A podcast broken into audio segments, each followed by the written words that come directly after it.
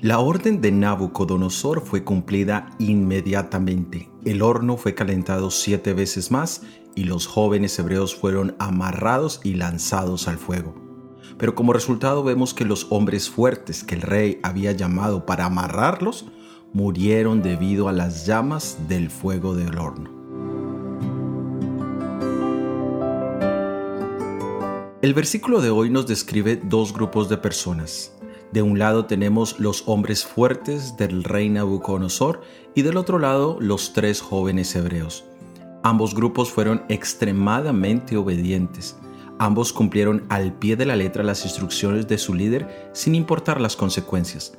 A ninguno de los dos grupos se les garantizó ningún resultado en particular debido a su obediencia. Ambos sufrieron, pero un grupo pereció y el otro sobrevivió. La orden que los soldados siguieron fue dada por un rey terrenal. La orden que los jóvenes hebreos siguieron venía del rey celestial, que solo podía ser visto por la fe.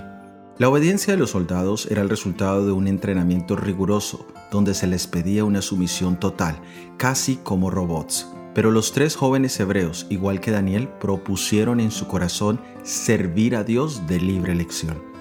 Estos dos grupos existen hoy en día. ¿A cuál de los dos perteneces? Decide ser como Jesús. Soy Oscar Oviedo y este es el devocional Daniel en 365 días.